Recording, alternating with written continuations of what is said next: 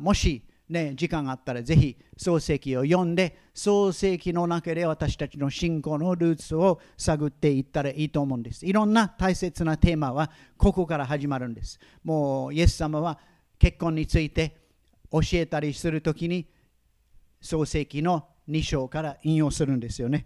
また国々いろんな言語がどこから始まっていくということは創世記の中で見ることができるんです。でもちろんあのなんでこの世界はこんなに堕落してる、こんなにいろんな悩み事があるかというと、私たちは創世記を理解しないと、とてもあの理解することができないと思うんですよね。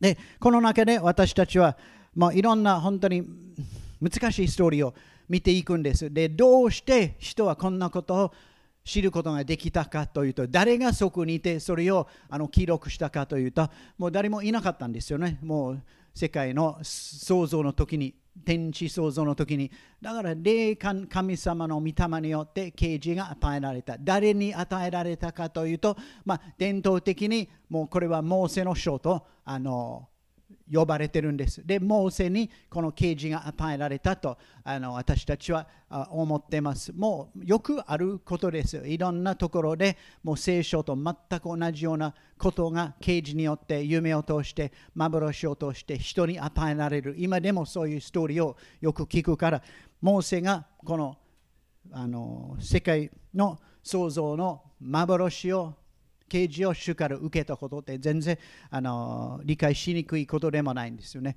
からその漱石の中で、また聖書全体の中で誰がそこにいたのか、誰がそのことを記録できたのか、誰がその人のもう敵の王様の心の中に何があったかと、何で知ることができたかということと、やっぱり聖霊様のインスピレーションによって書かれたものです。そしてあの、まあ、堕落している人間のいろんなことを私たちは見るんですよね。で、創世記のいろんなストーリーの中で、えーと思うようなこともあるんです。で、人は堕落してから一歩一歩神様のところに戻ってきてるってあの私たちは20世紀のもう視点からいろんな人の行動をもう裁いたりあの判断することができないんですよね。彼らはまあ野蛮人だったわけじゃないんです。もうすごい文明とかあのあったわけですけど、神様からからに離れてで、結婚というものに関しても、あの夫婦というものに関して、あの家族、子供どういうふうに育てるかとか、いろんなことについてまだ理解は浅かったから、少しずつ神様のところに引き寄せられているストーリーです。あのでこの中で一つ、ま、私としては興味深いことは、あのこのアブラハムからもう救いのストーリーが始まるんですけどアブラハムはあの全然神様のこと知らない民族の中に住んでいてで神様から声が聞こえてきて神様が彼を呼んでで彼が立ち上がって自分の町から出て行って神様に従っていこうとしたんですけどその時点でこの私に声をかけているこの神様は天地創造の神もうもう救い主があのこの世に来て私を救ってくださる全ての人類を救ってくださるというようそういう理解はなかったんですよね。自分の神アブラハムの神と思われたんですよね。そして自分の息子は同じ神を自分の神にするとアブラハムとイサクの神。でまた孫も同じ神を自分の神にするとアブラハムの神、イサクの神、ヤコブの神。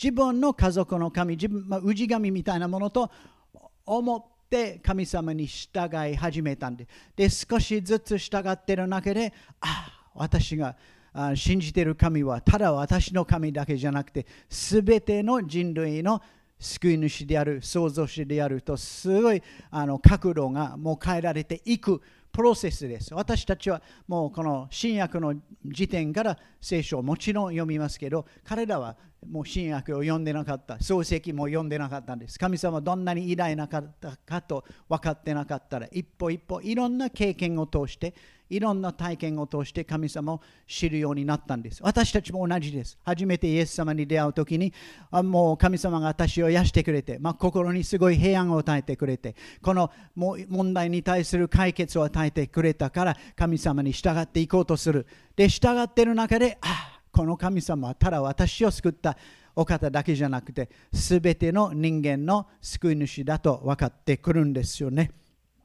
あのそしてもう人間のいろんな失敗はもう本当にもうきれいにこの中に書いてあるんです。全然もう隠したりしてることがないんです。え、そこまで書くかといういろんなことを通して私たちもあのすごい教訓があるんです。教えられるところは多いと思うんですよね。あの結婚について聖書の中で学ぼうと思ったら結婚についての良いあ教えというよりいろんな人の失敗を通して結婚のことを学ぶことができます。私たちはあこういうところやっぱりもう避けたいんですよね。もう神様の助けによってこの人の失敗を自分が繰り返したくないというあのいろんな結婚についての学びをあのこの創世記の中で見ることができます。もう家族ってどういうものかというあのこう出会ってはいけないところからいっぱい学ぶことができます。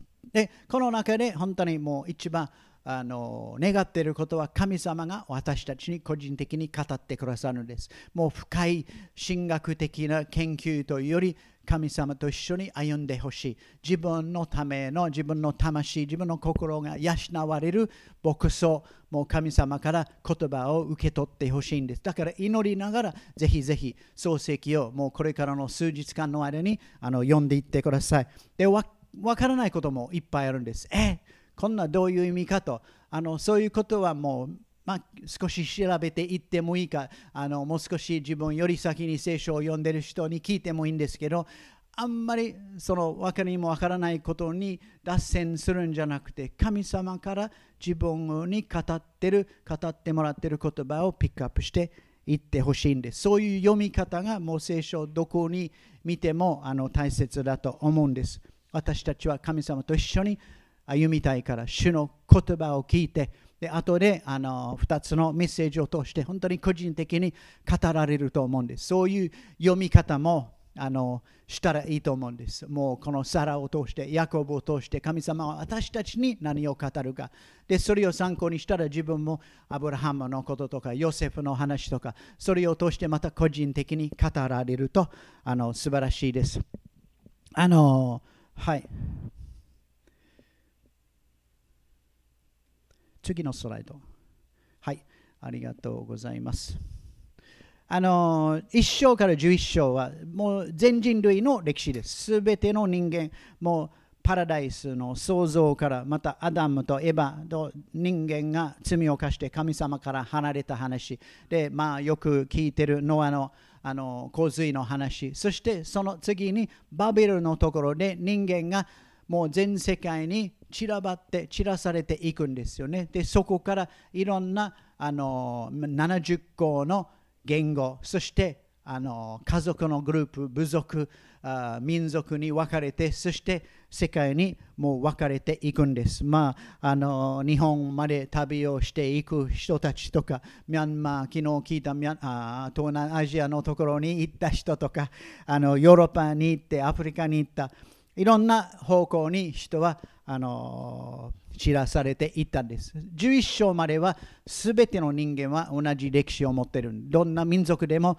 そこまではあの共通しているんです。そして12章から12章から私たちは救いのストーリー、神様がこの散らばった神様から離れた人間をどのように自分のところにもう返してくれる、集めてくれるかというストーリーです。で、先に言ったように、その散らばっていったあるところからウルという町もすごい文明があった町ですよ。あのあの図書館もあって、すごい文学もあって、あの町の中に水道もあって、あのもうすごいもう発達してる町だったんですよね。で、そこからアブラハムに声をかけて私について来なさいと言ってアブラハムが立ち上がってそして神様に従ってあの生き始めたんです。そして私たちはアブラハムの話、アブラハムの息子のイサク、アブラハムに語られた語られた言葉、あなたの子孫を通して、すべての人間は祝福を受ける。もう散らばったいろんな民族はあなたのアブラハムの子孫を通して救われる、恵まれるという言葉をもらったんです。で、イエス様も、あのまたパウロもそのことを引用して、アブラハムの子孫が救い主になると。そしてイサクはもう捧げられた子供本当にイエス・キリストみたいな存在として出てくるんですその次にあの孫アブラハムの孫のヤコブアブラハムの神、イサクの神、ヤコブの神。でヤコブは別の名前があって、イスラエル。イスラエルという名前は今でもあの残ってるんです。イスラエルという国があって、ずっとあの継続してる。で、イスラエルのあのヤコブという人は12人の息子があったんです。昨日、ヨセフの話も出たんですね。この12人の兄弟のこともあったんですよね。で、その中のユダという子供は長子のまあ、一番上の子供の権利をもらったんですよね。王権が彼に与えられた。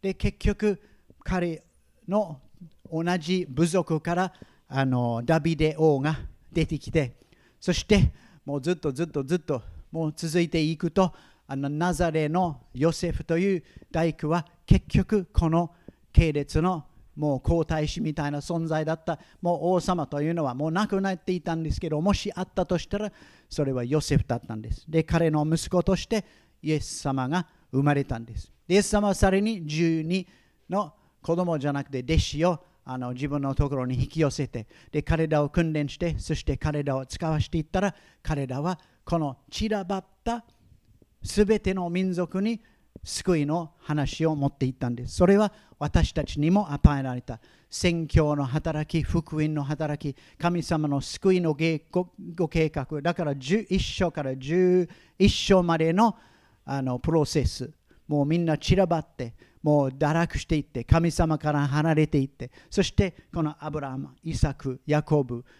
ででユダ、ヨセフ、そしてまたずっと読んでいくとあのイエス様のところにたどり着いて、そして私たちが使わされて、このすべての民族にこの救いのメッセージを語るようになるんです。もう聖書はこのようにまとめることができますよね。はい。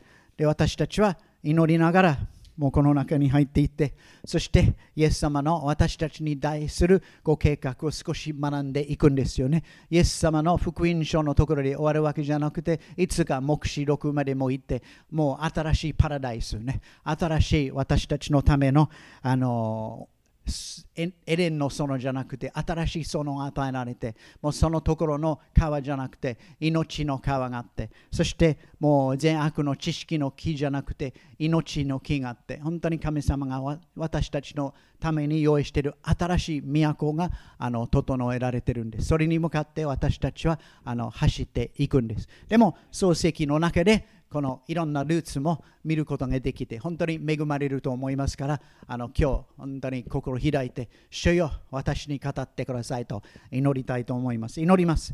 イエス様この素晴らしいあ創世記というあ記録を私たちに与えてくれてありがとうございます。私たちのルーツ、もう救いのこと、私たち人間の起源とかいろんなことを見ることができるけど、それだけじゃなくて私たちが個人的にあなたから語られますように、もう家族について、夫婦関係について、あなたに従っていくことについて、もう信仰について、いろいろ語られますように、主よ主よ、私たちこの創世記を通して導いてください。一人一人が自分に合った、もう牧草、自分に合ったあの食べ物を得ることができますように、主よ、助けてください。イエス様の皆によって祈ります。アメン。アメン。ハレルヤ。エクサイティングです。はい。じゃあ次は、淳平さん。お願いします。はい。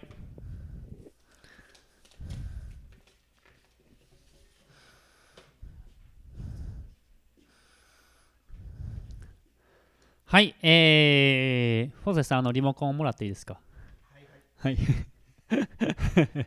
ありがとうございます。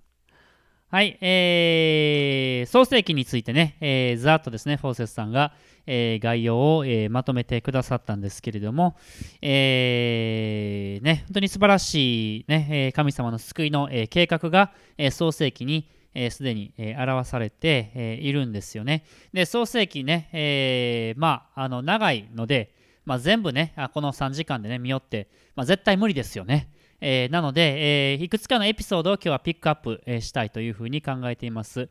え私が、え一つですね、そして、えケイシーさんがまたもう一つエピソードをピックアップして、そこから本当に主が私たちに語ってくださるというふうに信じているんですけれども、え創世記の18章ですね、えー、共に読みたいと思っています。創世記の18章の、え9節から、え15節を一緒に、え朗読、えしたいなと思います。前の画面に、え現れると思いますので、一緒に読みましょうか。はい。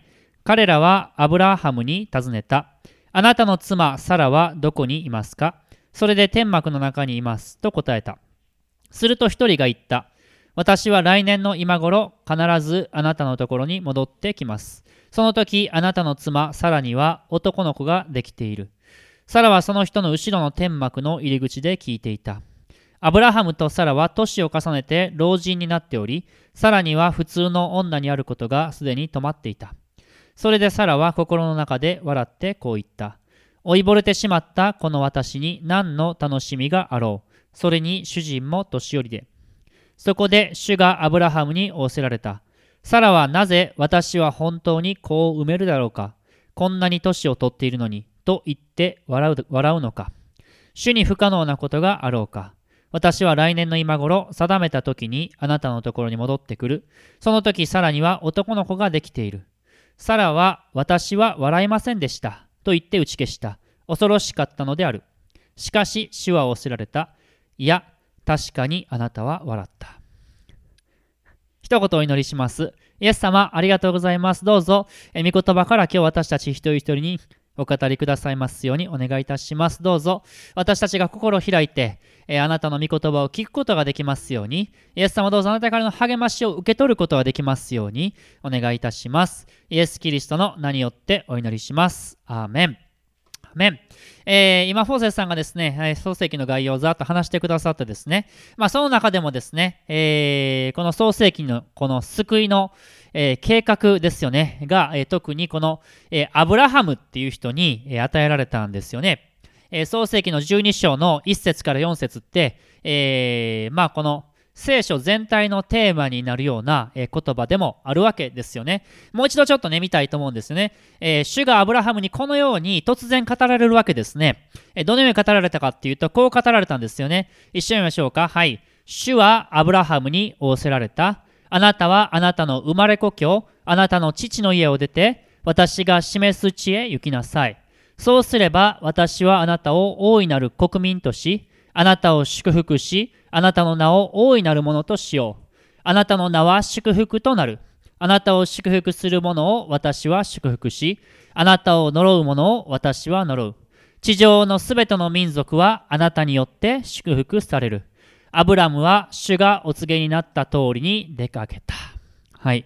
主がアブラハムに語りかけられて、そしてアブラハムはその主の言葉を信じて、どこに行くのか、行った先に何があるのか、わからないけれども、とにかく主を信頼して出かけていったんですよね。あなたの名を大いなるものとしよう。私はあなたを大いなる国民とするという、その主からの約束を彼は信じてとにかく彼は主についていったんです。これって聖書全体を貫くテーマですよね。私たちに主が呼びかけられて、私たちもようわからんけども主の声を聞いて出かけていくわけですね。旅に出かけていったわけです。そのアブラハム、信仰の父と呼ばれるアブラハムの信仰を私たちもいただいているんですけれども、アブラハムはこの後も主から何度も何度も語りかけを受けるんですよ。この創世記12章の語りかけを受けたとき、アブラハムは75歳でした。そして彼は言われた通り、カナンの地に向かって旅立っていくわけです。そして、えー、13章を見ると、老いのロトと別れた後にも、神様から声がかかるわけです。そして神様老いの、老いのロトに、ロトと別れた後にアブラハムに何と語りかけられたかというと、あなたの子孫を地の塵のようにならせると言われたんです。地の砂を数えることができたら、あなたの子孫はこんな風になるってわかるだろうみたいなこと言うわけですね。えー、血の砂皆さん数えれますか？まあ無理ですよね。そんなぐらい多くなりますよっていうね、約束が、えー、あるわけですね。また15章で、えー、アブラハムにこういう風に神様語られるんですね。天を見上げなさいって言うんですよ。星を数えることができたら数えてみなさい。あなたの子孫はこのようになる。すごい言葉ですけれども、そのように、主はですね、アブラハムに何度もですね、語りかけられたわけです。また、アブラハムのところに幻を通しても現れ現れ、現れられたんですね。でもですね、その奥さんの、えー、サラはどうだったでしょうか？まあ、それまでですね、えー、さらに直接主が語られたっていう記事はですね、なかったわけです。直接主が現れたことはなかったんですね。多分ね、それまでもサラはアブラハムから何度か聞いてたと思いますよ。あのな、主がな、って主って多分それ、なんかようわからんけどな、声が聞こえたんや、言うてね。で、あの、あっち行け言うんですよって。主が示す地に行けっていうふうに言うから、だから行こうって言ってね。サラ多分びっくりしたと思います。えどこ行くんって で、まあとにかくついていったわけですよね、サラはアブラハムに。まあなんかちょっと聞いたことやるの話ですけどね、ケイシさんがよくね、おい、勝子って言ってね、おい、勝子、今日昼から死が行くぞとかね。そんな話も聞いたことあるんですけれども、あのー、そういったことが多分たびたびあったんですよね。さっきな、主の声が聞こえたなって。俺らの子孫な、この血の砂のようになるって言ってんで。とかね。さっきな、主がな、幻の中で声かけてくださって、空の星見ろって言うねん。空の星見て、ほな、お前の子孫こんな風になるっていう風に言うねんで。で、さらにまた言ったりとかしてですね。で、またですね、あのー、主がまた現れてなって。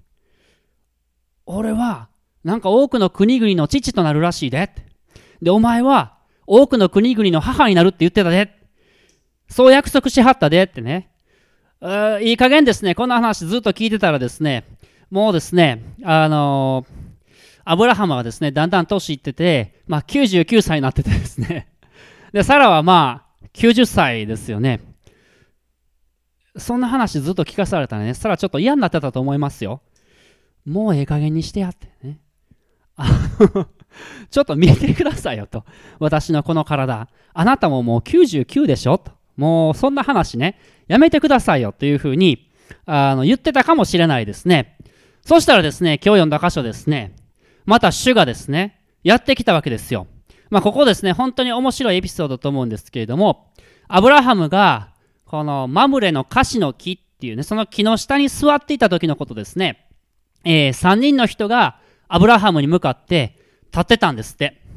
で、アブラハムは直感的に分かったんですね。あ、この人は主だっていうふうに分かったんですよ。で、そして彼はこの人たちの前にひれ伏して、どうかここを素通りしないでください。どうかうち寄ってってくださいっていうふうにお願いしたんですね。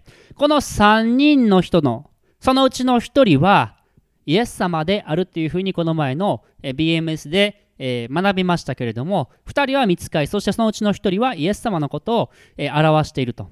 創世記の中に、旧約聖書の中にイエス様を見つけることができるっていうふうにも、えー、一緒に学びましたけれども、アブラハム言ったんですね。ここ寄って行って、足洗って、この木の下で休んでいってください。そしてここで食べてください。そのようにお願いしたわけです。そしてさらに、えー、上等のねあ、パン菓子作るようにお願いして、え、そして美味しそうな子牛を料理してね、出して最高のもてなしをしたわけです。で、食べ終わって、で、この3人がアブラハムに会話を始めるんですね。まあ、最初に読んだところですけれども、その3人が、奥さんね、サラどこにいるんですかって聞くわけですよ。で、アブラハムが天幕の中ですよっていうふうに言うんですね。するとその中の一人がアブラハムに向かってこう言ったんですね。読みましたけれども、私は来年の今頃、必ずあなたのところに戻ってきます。その時あなたの妻、サラには男の子ができていますよ。サラはね、その人のね、まあ、後ろのね、天幕の入り口でこの話聞いてたんですよ。で、多分彼女にとって直接神様の言葉、主の言葉を聞いたのは初めてだったと思います。で、それを聞いたサラはどう反応したと思いますか？ってね。はっって声に出えへんかったんですけど、で、笑ったとね、書いてるんです。心の中で笑ったというふうに書いてるんですけど、なわけないやん。もうこんな年寄りやのに、もううちの主人もどんだけ年取ってると思ってんのやってね、思ったんですよ、彼女は。まあ当然の話ですけれども、ってこうね、その約束聞いた時に、彼女は心の中で笑ったわけです。でもですね、まあ、あの彼女は一緒からの約束いただいた時にそういうふうに思った、そういうふうに笑ったんですけれども、でもですね、まあ、私たちもどうですか？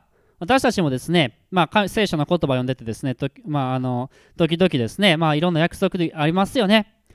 聖書の中にいろんな神様からの約束が私たちに与えられてます。まあ、例えば、神の国とその義とをまず第一に求めなさい。そうすればそれに加えてこれらのものは全て与えられます。有名な言葉です。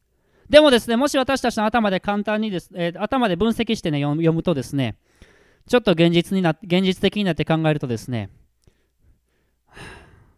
うん、そんなことも言われてもな、とかね、あのそんな風にですね、思ってしまうことってないでしょうか。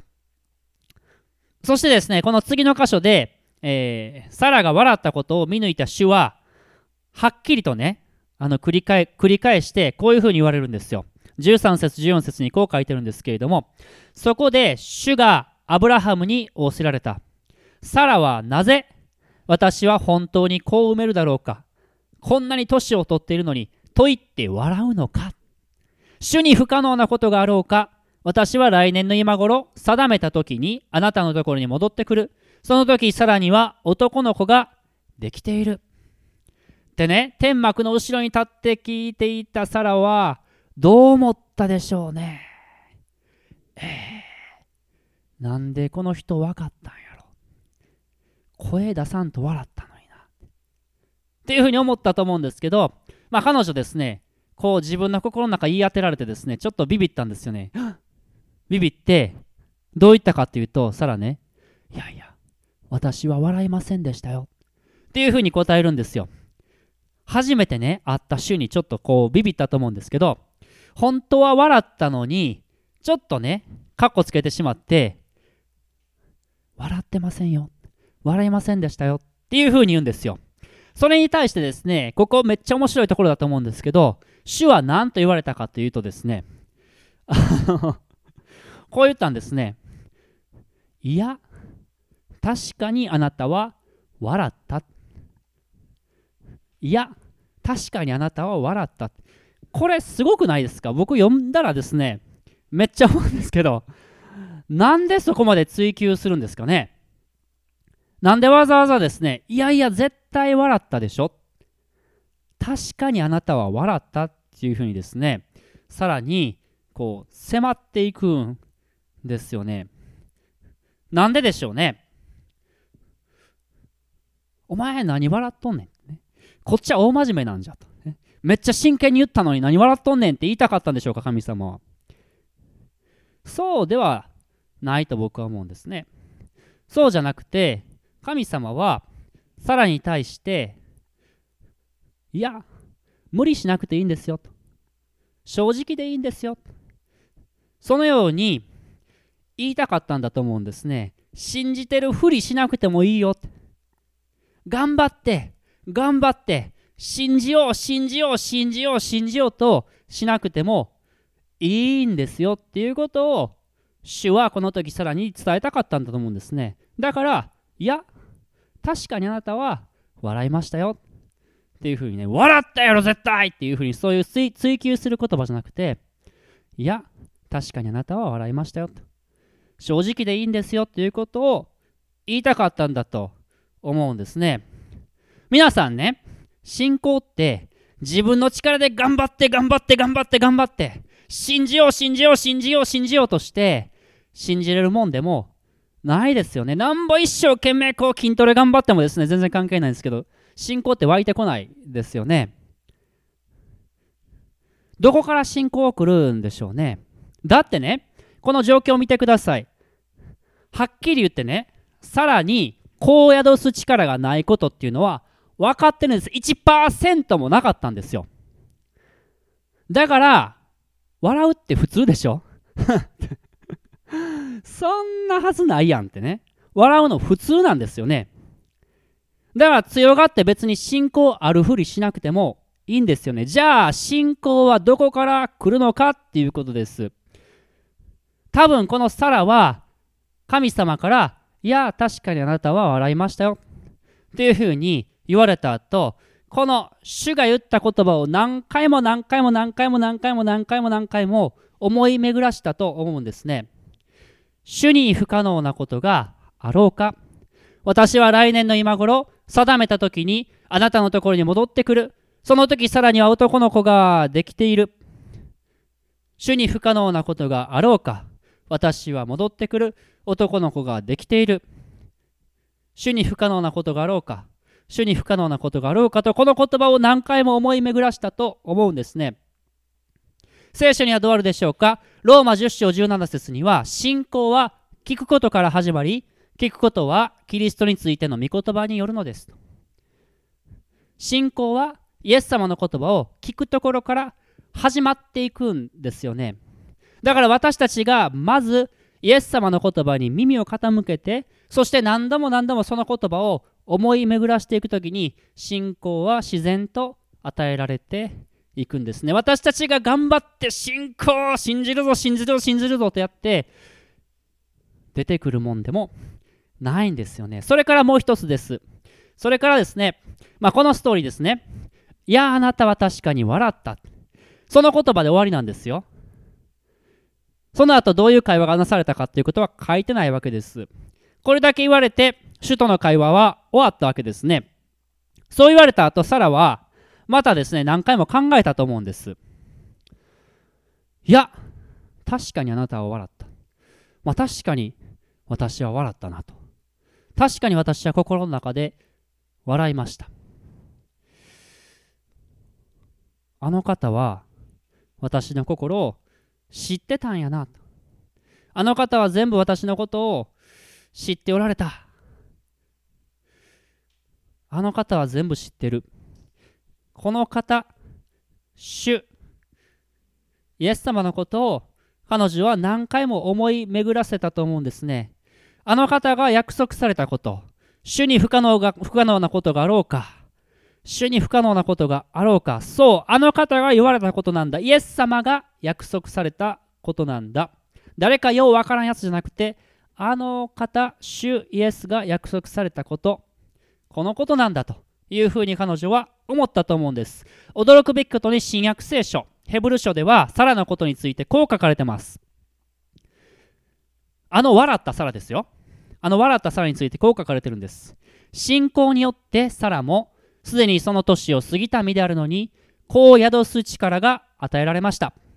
彼女は約束してくださった方を真実な方と考えたからです。私にはその力はない。私にはこう宿す力はない。笑ってしまう。でも、約束してくださった方、あの方は真実な方だ。そのように彼女は考えるようになったんですね。サラは主と出会って、そして主を信頼することを学んだんですね。どうでしょうか皆さん。私たちの内側を見たら何かありますか？何か私たちに力ってありますか？ないですよね。サラと同じですよね。不可能なことばっかりです。笑いたくなります。だからどうするんですか？だから約束された方を見上げるんですね。このお方は真実な方なんだ。このお方なら信頼することができる。イエス様なら信頼できる。そのようにイエス様を見上げるんですよね。今年の初モデル杯の最初に、えー、初モデル杯で少しお話ししましたね。あるお父さんがいて、彼の息子は小さな頃から悪い霊に疲れ、悪霊に疲れて悩まされてきた。その子は何度も滅ぼされそうになった。そのお父さんはほとほと困り果てていた。イエス様の弟子たちにその悪い霊を追い出してくださるように頼んだけどできなかった。そしてイエス様が来てくださって父親は頼んだんです。できるものなら助けてください。それに対してイエス様はどう言われたでしょうか？イエス様はこう言われました。できるものならというのか？信じる者にはどんなことでもできるのです。父親はどう答えたでしょうか？信じます。不信仰な私をお助けください。この正直な告白が大好きですね。自分のうちにはちゃんとした信仰はないけどこのイエス様は真実なお方だからどうぞイエス様助けてくださいそのように彼は告白したんですねその彼の告白に対してイエス様は答えられました。イエス様助けてください。この不信仰な私を助けてください。そのように彼は正直に告白したんですね。頑張って信じて頑張って頑張って。じゃなくてイエス様を見上げたんですよね。この素晴らしいイエス様このお方を信頼します。そのように彼は告白したんですね。私たち少しずつこのイエス様このお方がどれほど真実なお方であるのかそのことが分かってくると思うんですね。弟子たちは嵐の中でイエス様に言いましたね。先生私たちが溺れて死にそうでも何とも思わないんですか？イエス様はそれに対してどう答えられましたか？ら嵐を沈めた後。なぜ怖がるのか？信仰がないのはどうしたことですって。これどういうことですか？どういうことですか？信仰がないって。イエス様のことを信頼してないっていうことですね。イエス様が絶対に助けてくれるお方だって安心しとったらいいのにイエス様のことを信頼してないっていうことですね。イエス様は私が一緒にいるから私を見てくださいよと。私を見て私に信頼してくださいよと。そのように言いたかったと思うんですね。そうして弟子たちは少しずつイエス様と旅していく中でイエス様に信頼していくことイエス様が真実なお方頼れるお方なんだということを学んでいったんですよね。私たち今このように一緒に会うことができないような状態になってもできることが少なくなっていっているような状態になっても私たちはこの真実なお方を見上げていきたいと思うんですね。そしてこの真実なお方が約束してくださったことその言葉を私たちは聞いていきたいと思うんですね。このコロナコロナのいろんなことが起こる前起こる時起こった時にですね神様私たちに教えてくださいましたね。神様はあなたと同船している一緒に船に乗っている人たちを皆あなたにお与えになったのですと。その約束を私たち教会としていただいたというふうに感じています。今このような様々なですねできないことが多くなっている状況の中でも神様は私たちを通してその御業を行ってくださる。私たちを通して命を生み出してくださる。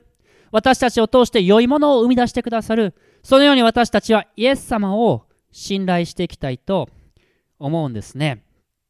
また私たち一人一人に個人的に主が語ってくださる約束それぞれ持っておられると思います。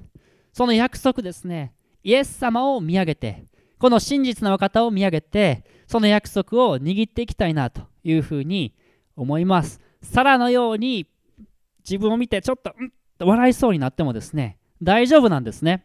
そこからイエス様を見上げてこの約束された方は真実なお方なんだと。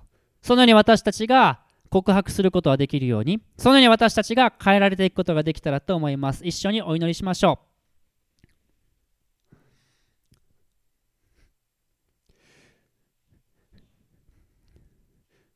イエス様ありがとうございます。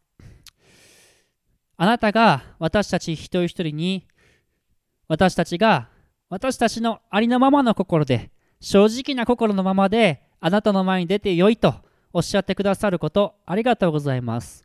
私たち自分のことを見ると笑ってしまいそうになります。自分に何もないこと、自分が何もできないこと、そのことを私たち認めます。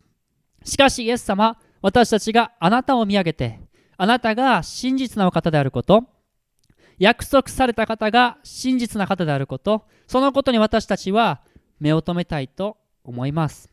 そしてあなたが約束してくださったことに私たちの思いをいつも止めることができますように。イエス様どうぞ私たち一人一人がサラのように約束された方は真実なお方であると、そのように告白することができますように。どうぞ私たち一人一人の心をあなたが取り扱ってくださいますようにお願いいたします。主イエスキリストの名によってお祈りします。アメン。アメン。アメン。えー、それではですね、えー、今から、えー、えっと、これね、もうちょっとこっちに。あ、これはいいか。これはスライドないからいいか。真ん中でいい。大丈夫ですか？ここでいい ?1、OK。じゃあ祈ります。ハレルヤ天の父なる神様ありがとうございます御言葉の戸が開けば光が差し込み悟りを与えられる。主よありがとうございます。あなたがこの聖書を私たちに与えてくださってその御言葉の戸を開き光が私たちの心に差し込み私たちに悟りを与えてくださいます。あなたとの親密な交わりを与えてくださいます。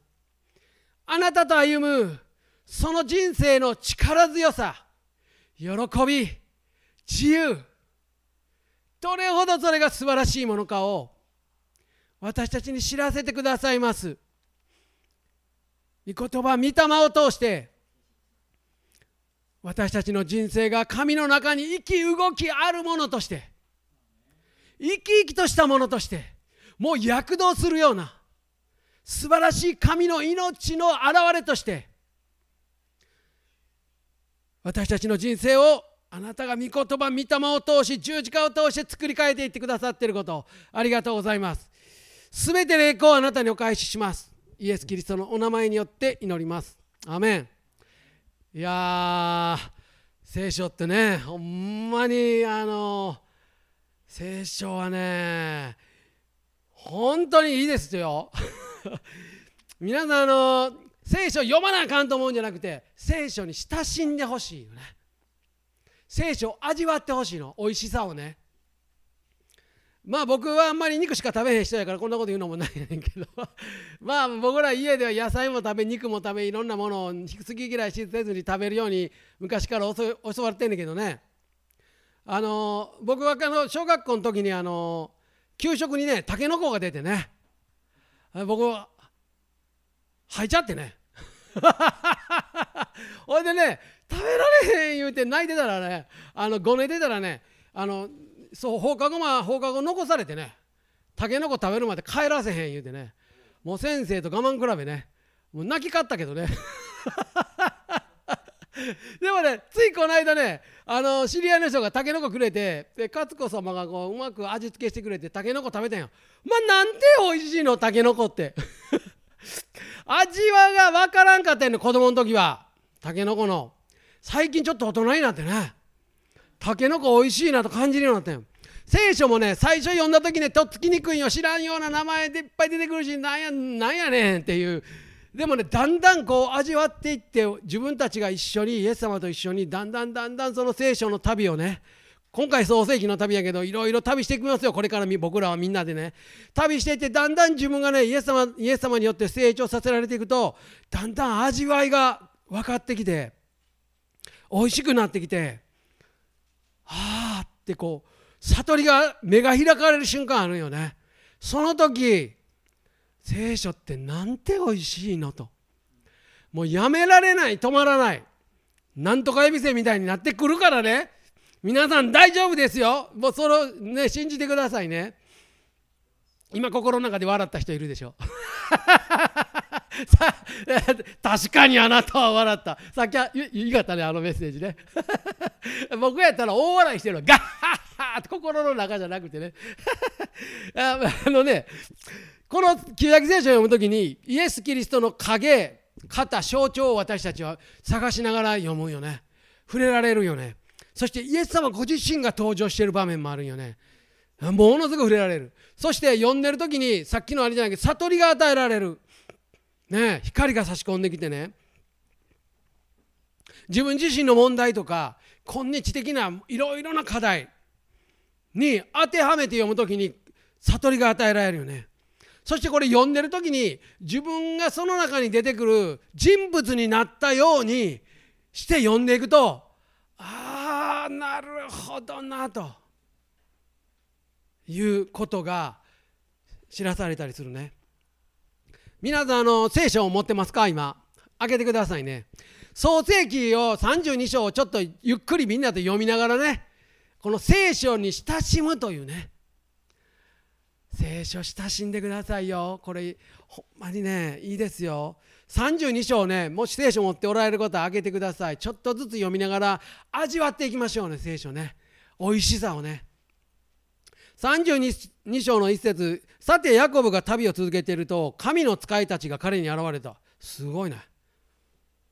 ヤコブは彼らを見た時ここは神の陣営だと言ってそのところの名をマハナイムと呼んだ。下神そう。ちょっとね。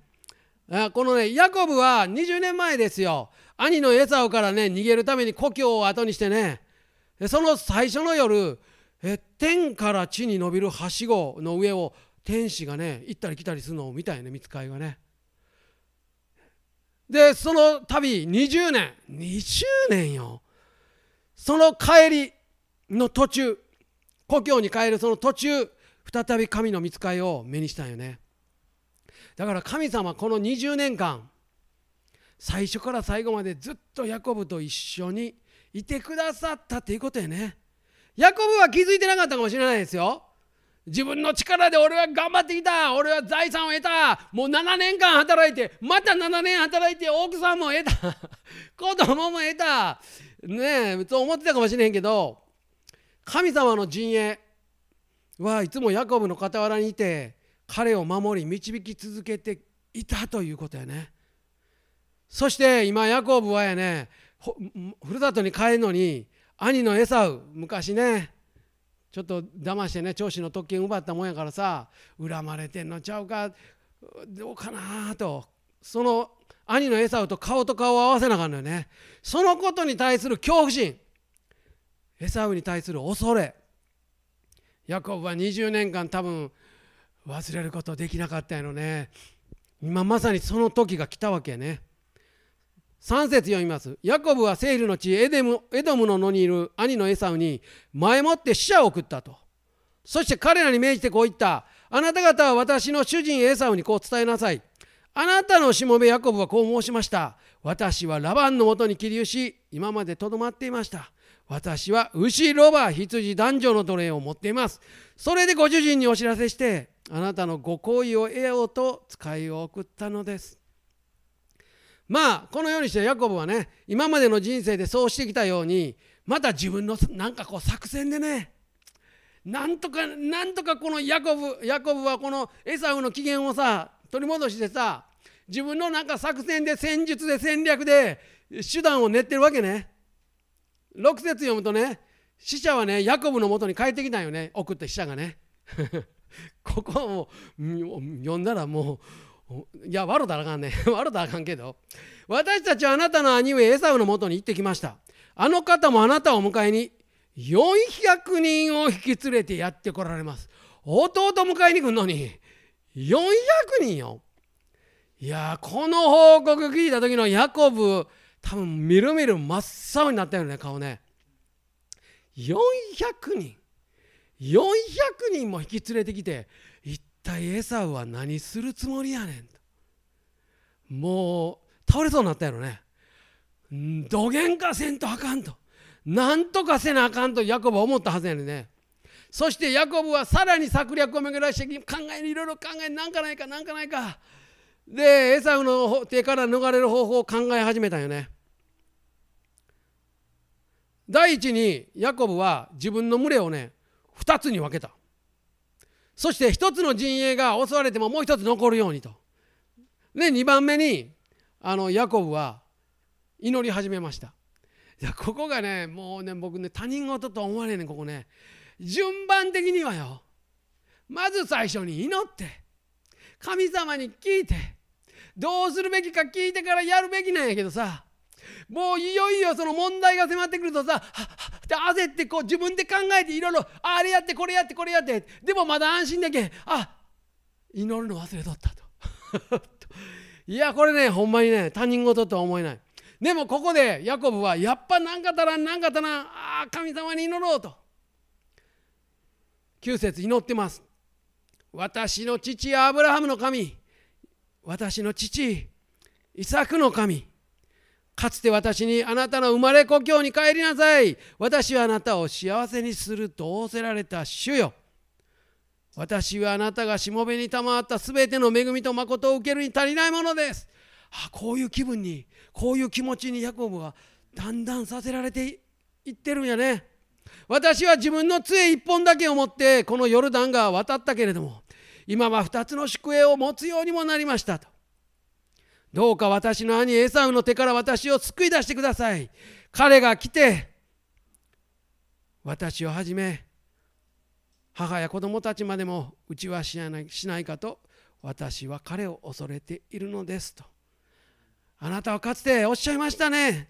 私は必ずあなたを幸せにしあなたの子孫を多くて数えきれない海の砂のようにすると。仰せられましたと。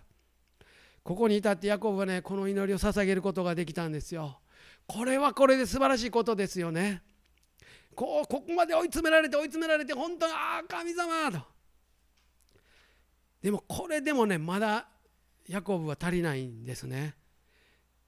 ヤコブはこの後もう一つのことを準備してます。第3の準備はねエサウへの贈り物です。もうここちょっと読んだらねほんまに面白いね。親木200と何や？おお目上げ200と親木20と目羊お羊父ラクダどんだけ送るねんっていうぐらいこれ今で言ったらもう数千万円に上るような贈り物ですよ。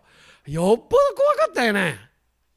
16節読むとさ彼は群れをね一群れずつをそれぞれのしもべに渡してでしもべたちに命じた私の先に進めと。俺より先に行けと。そして群れと群れの間に距離を置けと。うわ小賢しいね。また先頭の者には次のように命じた。もし私の兄エザオがあなたに会いあなあなたは誰のものか？どこへ行くのか？あなたの前のこれらのものは誰のものかと言って尋ねたらあなたのしもべヤコブのものです。私のご主人エサウに送る贈り物です。彼もまた私たちの後ろにおりますと答えなければならない絶対そう言えよと。分かってるなと。言ったわけね。で第2のものも第3のものもこのあの贈り物と一緒に来てみんなそう言うよね。そしてねヤコブはね私より先に行く贈り物によって彼をなだめそしてあとその後彼の顔を見ようと。もしや彼は私を快く受け入れてくれるかもわからない。もしかしたらいけるかも。こんだけやったらこんだけ贈り物も言ってこんだけ頭下げても平身低頭でわーって言ったら許してくれるかもねと。でもかも出ないねまだね。それで贈り物は彼より先を通っていったと。そして彼は宿営地で世を過ごした。いやすごいね。でこれだけやったんやからさ安心できんのか平安があるんかって言ったらでもそうはいかんのよねまだね。これだけやっても知恵を巡らしても策略を乗っても平安がない。まだ何か足らん。心の底から安心することができない。心が苦しくてね怖くてしょうがない。多分そのように寝られへんね。もうそんな宿営でそんな寝れたもんじゃないね。明日自分も家族も殺されるかもしれん。もう寝られへんよねこういう時ね。もう切羽詰まった状態ですよ。どうしようどうしたらええんやと。悩んでるうちにね。野木の私についてね。もうすぐそこですよ。ふるさとも。しかしその前にエサウのとこ通っていかなそしてヤコブはね川群れをね渡らせて自分の荷物も一緒に川を渡らせてね2つともね行かせてね彼は足止めたんですよ。多分もう一歩も動けなかったと思うね。22節。彼は夜のうちに起きてね2人の妻と2人の奴隷をね渡らせてね。24節読むとヤコブは1人だけ後に残ったって書いてあるね。いやもう進めなかったんやと思うね。一歩も進めなかったんやと思うわ。するとね不思議なことが起こってある人が夜明けまで彼と格闘したと。ヤコブはねある人が出てきてその人と格闘し始めた。なぜヤコブのもとにある人が来たのか。いやおそらくですよ。ヤコブは恐れからの救いを求めてた。エサウからなんとか命だけはと思って救いを求めて神様にも祈ったよね。先ほどね。でも神様はねもっと大きなものを与えようとしてたよねこの時。本当の救い真の救い真の助けを与えるためにこのある人が来た。神様はいつも私たちが祈っった以上の素晴らしいものを与えようとしてくださってる。本当ですよ。祈った以上の素晴らしいものです。28節にねあなたは神と戦いと書いてあるんだからこれは神様ご自身ですこのある人はね。さらに言うと姿を見ることができないはずの神様が人の姿をとって現れて戦っているんですからこれは目に見えない神のお姿。つまり肉体を持ってこの世に来られる前のキリスト。イエス様ですよ。ねえ格闘してくださった。25節。その人はこうね格闘してる時にヤコブに勝てないのを見てとってヤコブの桃のつがいを打った。その人と格闘しているうちにヤコブの桃のつがい股関節が外れた。これめっちゃ強い関節なんよね股関節ってね。交通事故あってバーンって膝当たると大体股関節が外れなくて骨折するんよね。股関節はそのまま無傷で残ってたりする。それぐらい強い関節なんよね。その人が打ったって書いてある。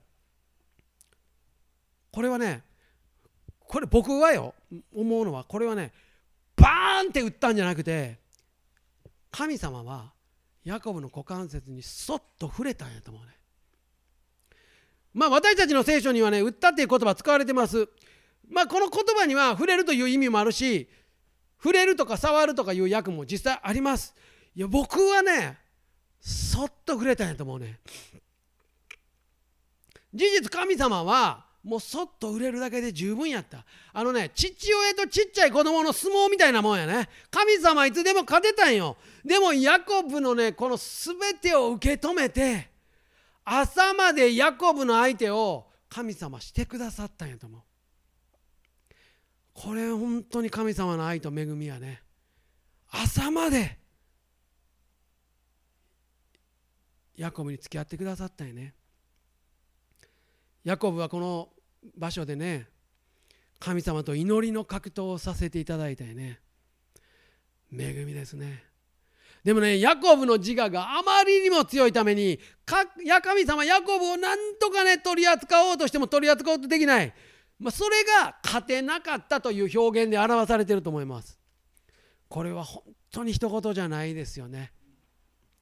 神様の救いを求めながらも自分の自我自分の願い自分が強く握りしめている最も深いところにねあるのみんな誰でも。これだけはっていう願いとかねこれだけは神様に譲られんとかこれだけは絶対してくれとかねなんかねこの字がねそういう人間の自己中心そういうものを表してんのよね。神様はそのヤコブのそこの部分をもうこのままではあかんと思ってそっと触れたんやと思うね。ヤコブを支えているそこの部分ね。精神的な柱になっているのの部分。そしてでもそこが外れた。深い部分が触れられて実際にヤコブはそこが触れられて外されて自分の力では戦うことがもはやできない弱いものとされたということですね。もう戦えないんだもんね。26節。するとその人は言った。私を去らせなさい。夜が明けるから。しかしヤコブは答えた。私はあなたを去らせません。私を祝福してくれなければ。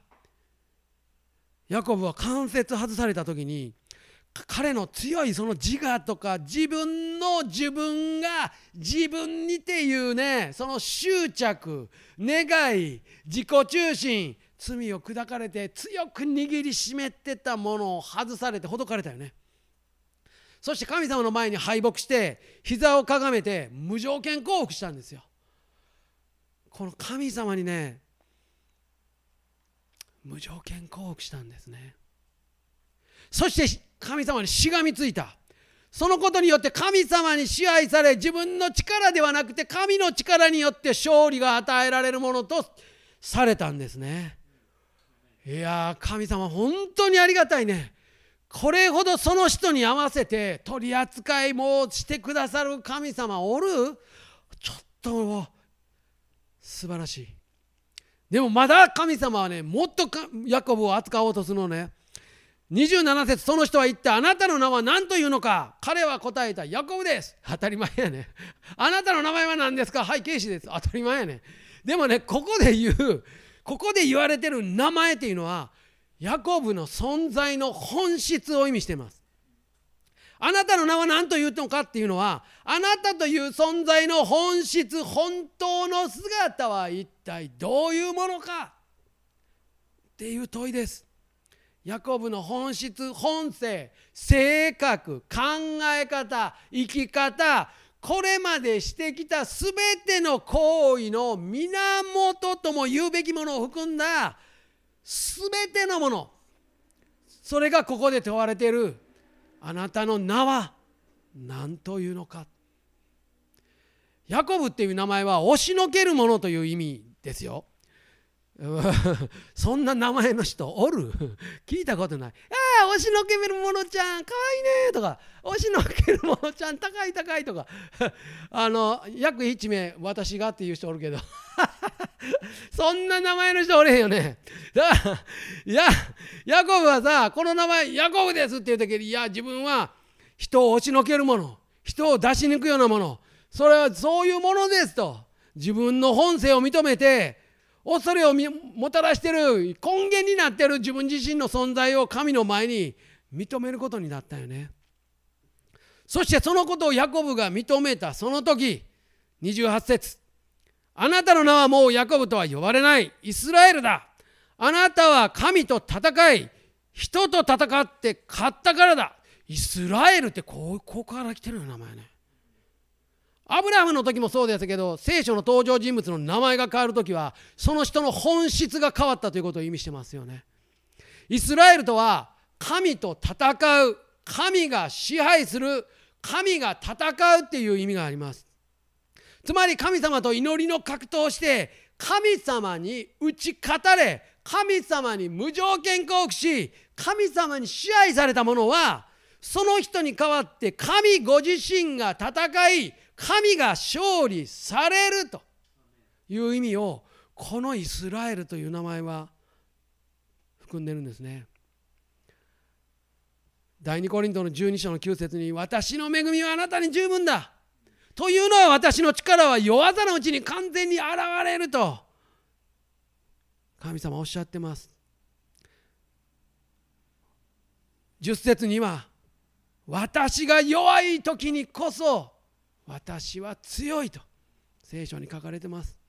だからこの勝ったっていうのはもう逆説の真理やね。負けるが勝ち弱い者が強くされる心の貧しい者が豊かにされるという。ヤコブは弱い者心の貧しい者神に打ち勝たれた者無条件降伏した者にされたんですよね。本当にこのことを通してヤコブは自我が砕かれて神様との親密な関係に入れられたんですね。1992年の話ですけど僕もある問題でものすごく苦しみになってもう本当になんかクリスチャンになってもう12年経ってなんで祈って祈って祈って祈って一生懸命やってきてなんでこんな目に遭うんやろという時があって苦しくて苦しくて寝られない時がありました本当ね。で一生懸命神様に祈ろうと思って聖書を読もうと思って頑張るんですけどもう本当にもううめきしか出なくてもう寝れないですよね。のたうち回ってて朝4時ぐらいまでそんなこんなで神様の前にもう倒れてました本当にね。でもその時ね神様本当にこのヤコブに触れてくださったようにね僕にねもう優しく触れてくれたんですよ。それはね神様の触れてくださったのは声でしたね。優しい声でした。僕のこの耳元でねささやくのような声でねもう優しい声でした。祈れないのかって言われたんですね。で僕は神様に言いました。主よ祈れないどころじゃありません。もう身も心ももうボロボロ疲れ果ててもうあなたの前に倒れてますと。なんでそんなこと言うんですか。あなた分かってあるでしょうと。その時ねもう一度聞こえたんです。声がね。優しい声でした。それも分かってるよって言わた言われたんですね。分かってるよ。あなたがそういう聖書も読めない。祈れない。あなたがそういうものであること私はよく分かってる。だからこそそういうあなたのために私は十字架にかかったよ。あなたのためにかかったよって言われたんですね。その瞬間ねなんか十字架が自分の胸の中にこうグッグッグッってこう入ってくるように感じました。こうズブズブとね。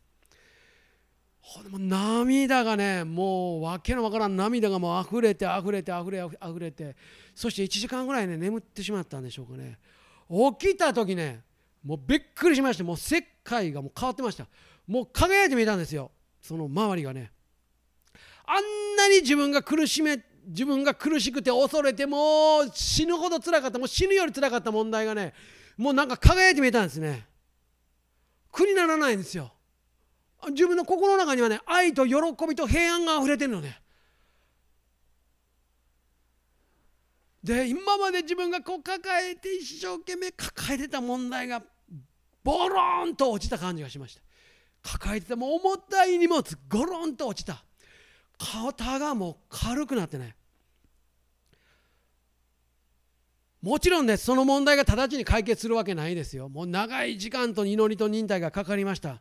でもそれから僕はもう自分の力じゃなくて神様の力によってもうその愛と喜びと平安の中でイエス様と一緒に僕が追ってるんじゃなくて僕が下ろした荷物をその荷物ごとイエス様が僕を抱えて歩んでくださってる感じでした。イエス様がゴルゴタ行く時追ってたあの十字架の上に僕と僕の荷物が乗ってた。イエス様そういう方です。皆さんあの聖書を読みながらねこのイエス様と一緒にねイエス様あなたのねどこに触れたいか人それぞれでしょう。どうぞねイエス様に触れていただいてください。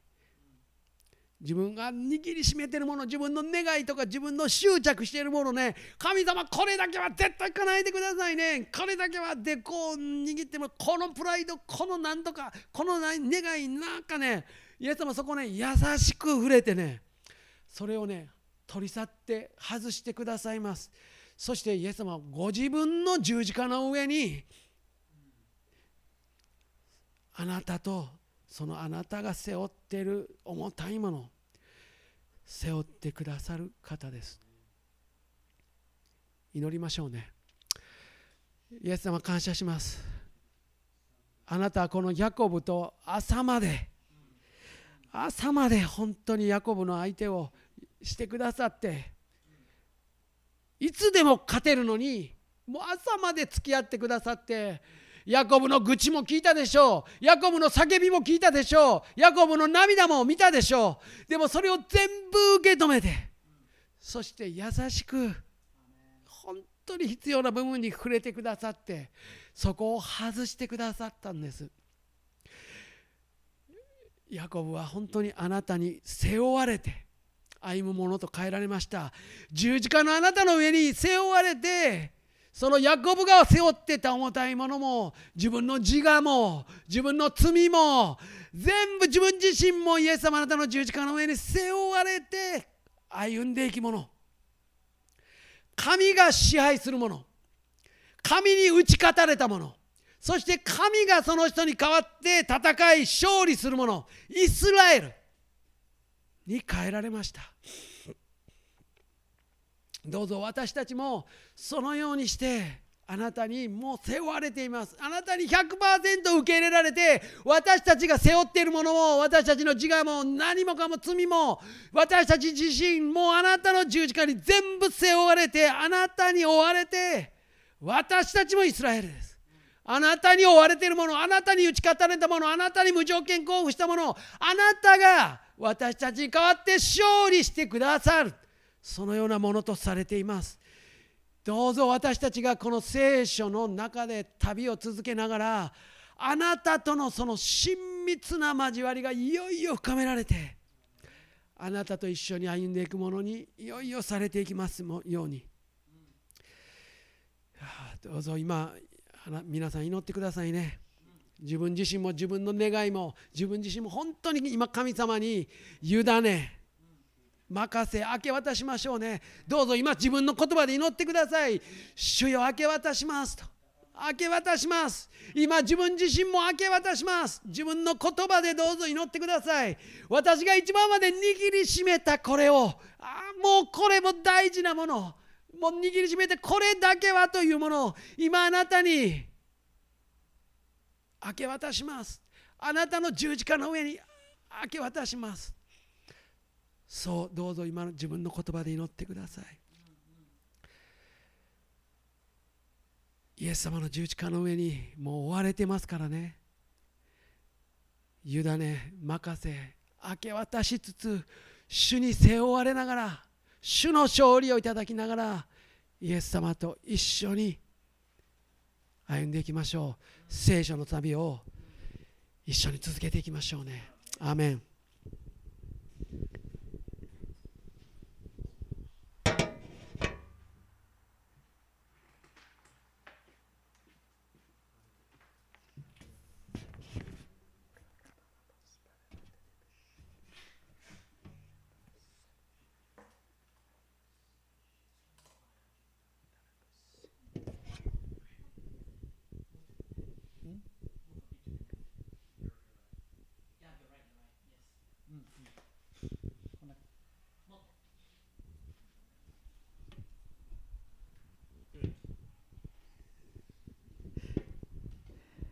はいありがとうケイシさん淳平さんも。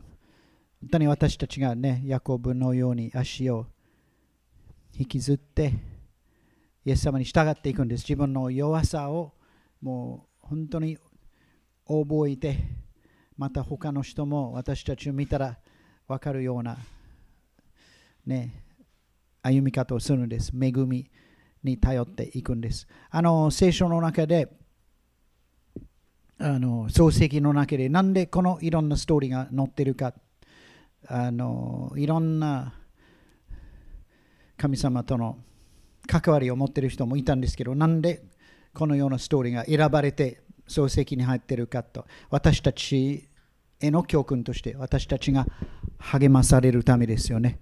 そして最初に言ったようなこの救いのストーリーですよね。もう本当にこの全体を見たら聖書がいかに細かく作られているかとまた神様のご計画が本当にいかにもう細かく立てられているかということすごい感じます。もうだからこの一節一節の中の神様のご計画はあるんです。私たちの人生にもそうですよね。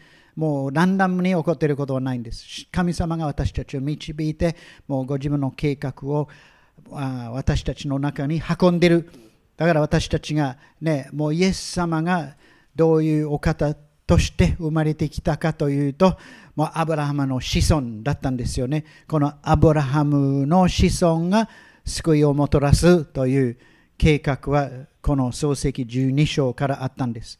それだけじゃなくてダビネの子ダビデはイスラエルの王だったんです。またユダ族のあの出身だった。王権はユダにあるこの12部族の中のユダのストーリーはもうずっとイエス様につながっていくし、そしてダビデがこの部族から生まれてきて、ダビデの子とイエス様は呼ばれたんですよね。ダビデの子がメシア、救い主になる。全部神様のご計画にある。このあの出てくる一人一人のことはもう神様の見てにあって私たちもそうですよね。で私がすごい、まあ、励まされることね。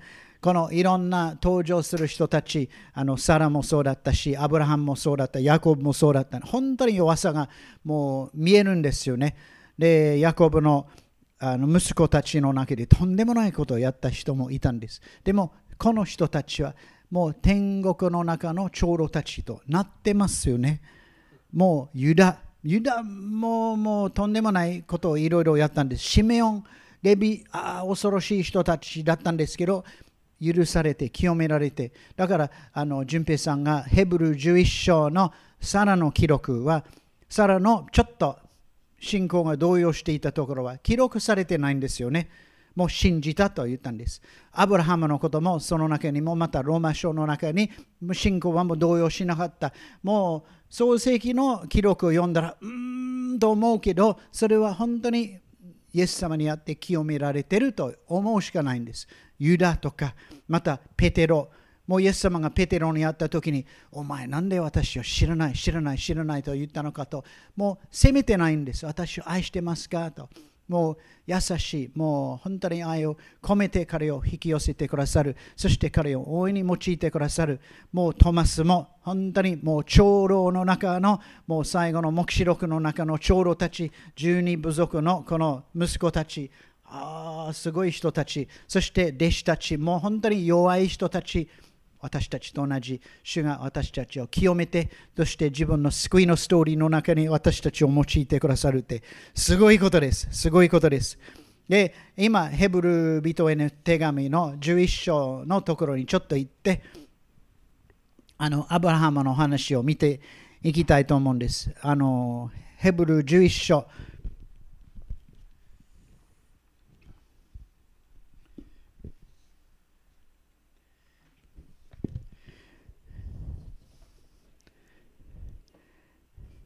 で、ここから私たちは少しずつ、本当に今の B1 の私たちの旅、信仰の旅にちょっと切り替えていきたいと思うんですけど、えー、このヘブル人への手紙の11章は創世記を見るレンズにもなるんですよね。あの1節から、えー、22節までは全部創世記のストーリーをもう新しい契約の教会の立場から見ていく、神様の立場から見ていくあのところです。で、アブラハムの話は8節から、8節から10節一緒にあの読みたいと思います。いいですか？ヘブル人への手紙。で、12章はその多くの商人たちが私たちを取り巻いているとあのいうところ。この商人たちはアブラハムとかあのヤコブとかサラとかこの人たち。8節信仰によってアブラハムは相続財産として受け取るべき地に出ていく行けとの飯を受けたとき、これに従い、どこに行くのかを知らないで出て行きました。信仰によって彼は約束された地に他国人のようにして住み、同じ約束を共に相続するイサクやヤコブと共に天幕生活をしました。彼は固い基礎の上に建てられた都を待ち望んでいたからです。その都を設計し建設されたのは神です。神様からの召しを受けて、神様が彼を呼んで、そして彼が出かけていくんですよね。信仰によって主の言葉、淳平さんが分かち合ったように、主の言葉から信仰が生まれる。主が私たちに声をかけてくださったら、もう従っていく。もう確信が与えられる。でも、どこに行くのかを知らないでって信仰ですよね。で私たちはイエス様に従っていく、そういう心を持っている。で今、本当にこのあの教会としては、まあ、世界としてもあのもう全然私たちが経験したことがないこと私たち今あの経験してる。だけどその中で私たち主の声を聞いて主に従っていくものでありたいんです。もうアブラハムからもう信仰を学んでそしてどこに行くかわからないけど主に目を留めて主の言葉を聞いて出かけていくんです。そして私たちがこの都を待ち望んでるんですよね。もう確かな都を待ち望んでいる。もうこれはあの13節を見ると、これは天にあるものですよね。天にある、いや14節、自分の故郷、また天の故郷というところを私たちを求めて、そして待ち望んで出かけていくんです。この世のものはめっちゃ動揺してるんです。神様それをあの揺すぶってるんですよね。でもお金にもう自分の人生を立てたもの、財産に自分の人生を立てたものとかはいろいろチャレンジを受けるんですよね。これでいいのかと。で、私たちはそのチャレンジを受けて試されて確かな神の言葉の上に人生を立てていくものになっていくんです。彼らがアブラハム、イサク、ヤコブが出かけていって、そして天幕生活をしていた。どういうことを意味しているかというと、この世の中の財産を自分の土台にしてたわけじゃない。天幕生活をしてて、で、気流者として生きていたんですよね。この世のために投資するんじゃなくて、永遠のためにこの天の都を描いて、それを目指していくものであったんですよね。優れた都を待ち望んでいた16節ですよね。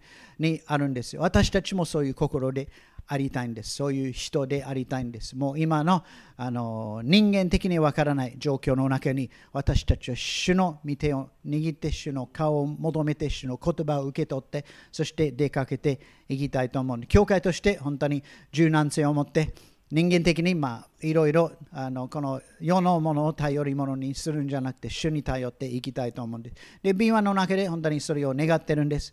で、今どう動いてるかということをちょっと一緒に考えていきたいと思うんですけど、あの主が働いておられると、まあ、僕らはもうすごい自覚してます。もう特に日曜日にもうここであのいろいろ奉仕して、そしてみんなもすごい乗ってきて、あの一緒にあのイエス様、まあ、あのイエス様のところに自分の家族とかあの友達をあの呼んでいることも本当に感謝です。もう距離も関係なく、もういろんな人がもう新しく B1 のこの広いファミリーに入ってきてるし、あのストリーミングを見てる、で心を開いてイエス様を信じてる人も起こされてる。だから本当にあの引いてるわけじゃなくて、もう前進してるとすごい感じてます。で今の今の中でもう10個ぐらいのフォローン・ジーザスのグループが動いてるんです。もう今までよりもずっと多くて、で、人が弟子として育てられて、そしてもうしっかりした土台を作っていってるって、本当に感謝のことです。あのまた、その子供たちと、まあ、親、お母さんたち、特にお母さんたちの間のことも、今までなかったことをあの今してるわけです。前はあの子供たちがここに来て、ですぐに本当にあの少ない子どもたちが来てあのちょっとしたプログラムをやっていて親は大体子どもを置いて礼拝に参加していたんですけど今親が子どもの信仰を育てるようにあの切り替えていってるんですよね。お母さんたちであるお父さんも関わって、そして子供の信仰を育てることは自分の責任、教会のリーダーの責任じゃなくて、教会の責任となっていってあの自分の責任としてそれを取り上げてきてるだから弟子となっていく弟子となっていくって本当にあの私たちの願いです。Following Jesus も弟子となっていく。ただ教会に出席するんじゃなくて自分が主の言葉を心に留めてそして行っていって人に分かち合っていく。生産式もそんなにもう生産式について教えてるわけじゃない。昨日ちょっと触れたんですけどあのここに来てあの新婦から生産式をあの耐えられるんじゃなくて自分の家の中でもう一緒に主を迎えるということ本当にすごい特権だと思うんですよねもう私たちは時々言うんです。もう家族として生産式をやっていいんですよと言うんですけど、今実際にやってるんですよね。毎週家の中で生産式をやってます。本当にもうそれを貴重なあの特権としてあのやっていってほしいんですよね。そして自分が責任を持って他の人にイエス様のことを伝えていく、もうイエス様に従っていく、伝えていく、あのフォーカラーズを教えていく、人が救われるように導いていく、フォローインジーザスを自分が率先して人に教えていくって、本当にあのこの時のあの課題だと思うんです。あのこのあのまあ、コロナのことが始まった時に人の働き8章私たちは見たんですよ9章の中の教会がもう発達しているところと6章の中の発達しているところの間に入る8章の迫害が起こってそしてみんな散らされていろんなところにあの出かけていってそしてもう大変なことが起こったけどその中で神様が働いて今までなかったあの福音のもう広がりが始まったんです。でもあの、まあ、この頃考えていることはこの9章は、まあ、だから6章のもうすごい落ち着いたところと9章の落ち着いたところの間に8章のもう危機もう大変なことがあったというんじゃなくて8章から元に戻らないんです教会は。もうエルサレムにとどまった教会8章からもう出て行ってそしてアンテオキまで行って全世界に出かけていくんです。もう6章みたいなところに戻らない。エルサレム中心の教会じゃなくなるんですよね。もう弾みがついていって、あの人たち、中心的な人たちもついていけないぐらい、あの他の人も立ち上がって、パウロはもう6章の時に視野に入っていない。バルナバももうそのような人たちは視野に入ってなくて、でも出かけていって、いろんなところに教会が広がっていく。元に戻らない。で、僕らは、あのね、あのこの今のコロナの問題がもう解決できても元に戻らない。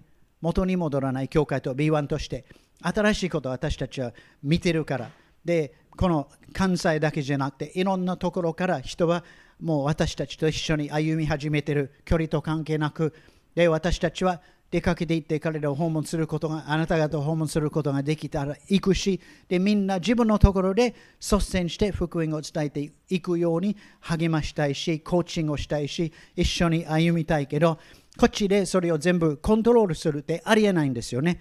エルサレムの教会はコントロールすることができなくなってアンテオキが中心エペソンがもう一つのセンターになってローマが一つのセンターになっていろんなところから御霊に導かれて主の教会が成長していった。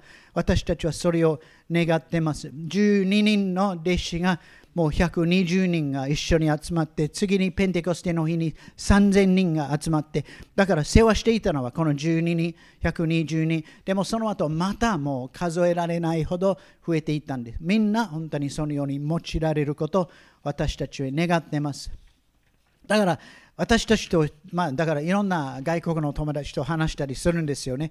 で、彼らはもうこのコロナの問題はもうすごいなんか暗いものと思ってる。で、僕はもう恥ずかしいぐらい、今、教会としてめっちゃ楽しんでるよと言うんですけど、あの、それだけじゃないんですよね。ちょっと葛藤してる人もいると思う。あの孤独あもあるんです。で、自分のいろんなあの、まあ、日々、これは多分後で来るから別にいいんですけど、はい、今別にあの何もスライドはいらないところです。あのだからいろんな、まあ、悩んでる人もいるから、だからそれを本当に見ていかなくちゃ人間的にもあのコロナベイビーも、ね、たくさん生まれると思うね、9ヶ月後。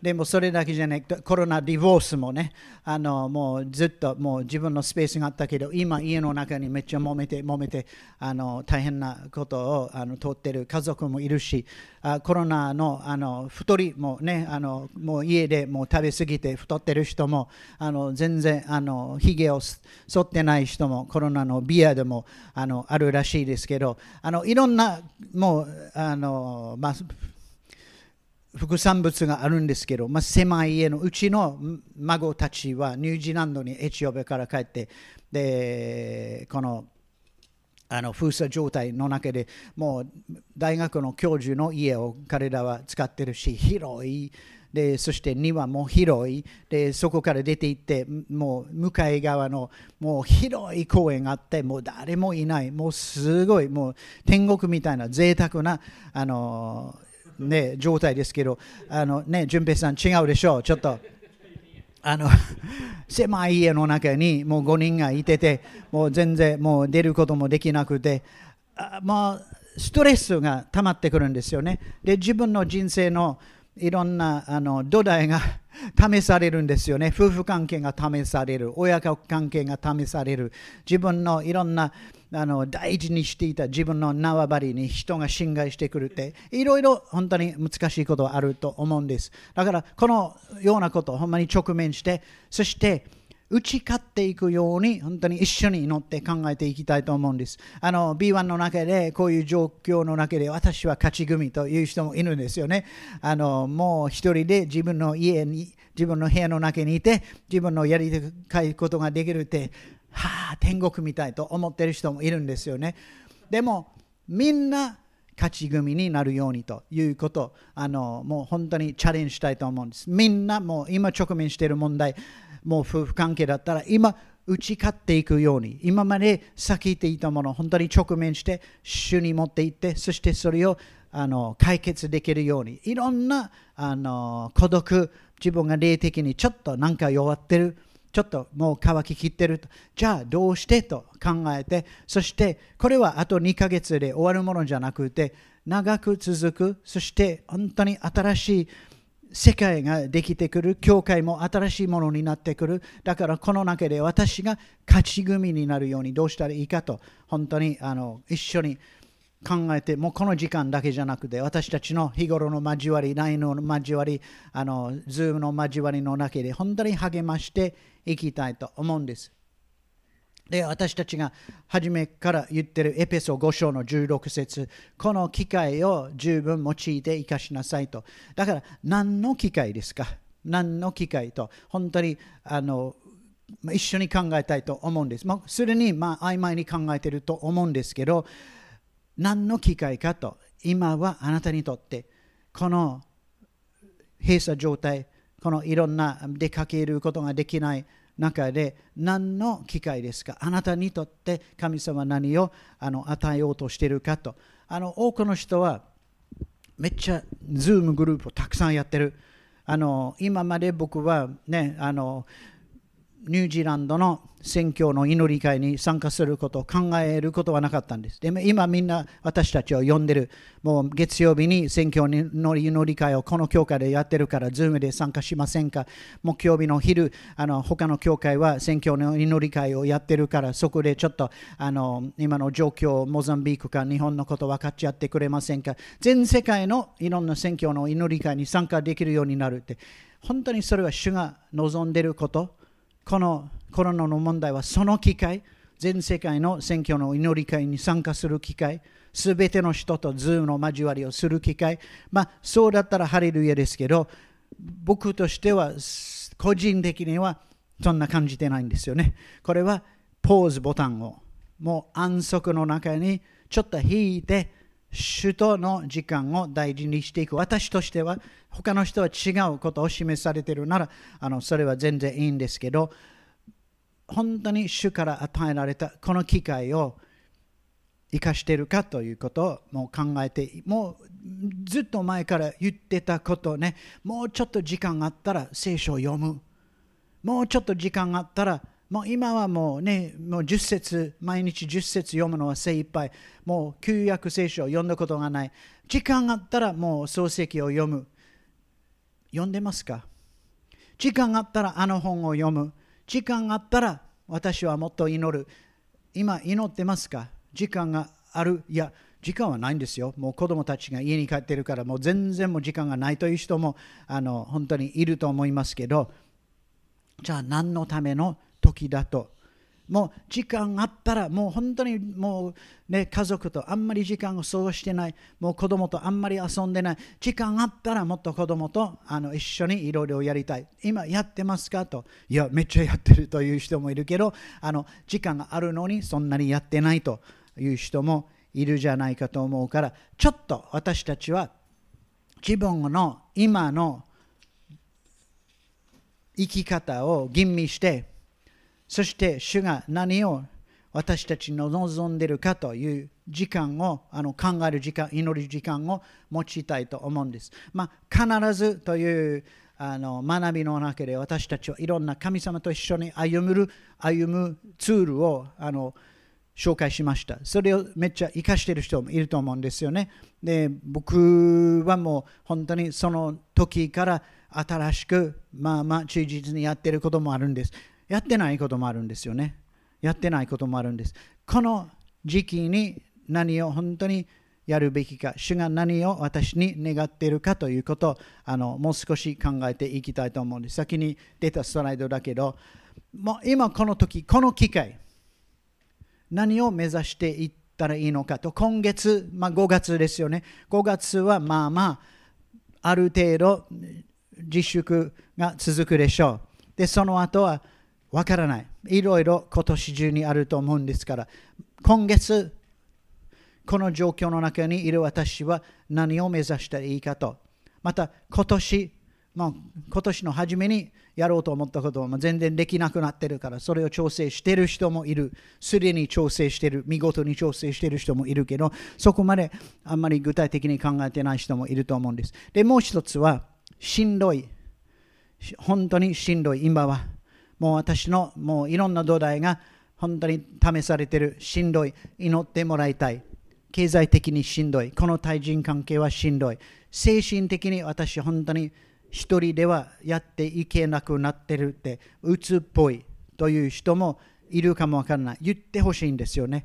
私たちはじゃあどうしたらいいかということわからないけど一緒に乗って一緒に考えていく。もうみんなあの僕ら3人に連絡するという意味じゃなくて誰かに自分の必要を表現していくってあの大切だと思う。しんどかったらもうこれはあと2週間だったらいける。でもあと数ヶ月だったら潰れるというあの思ってる人もいると思うから言ってほしいんです。一緒に立って一緒に解決を求めていきたいと思うから誰に声をかけるか。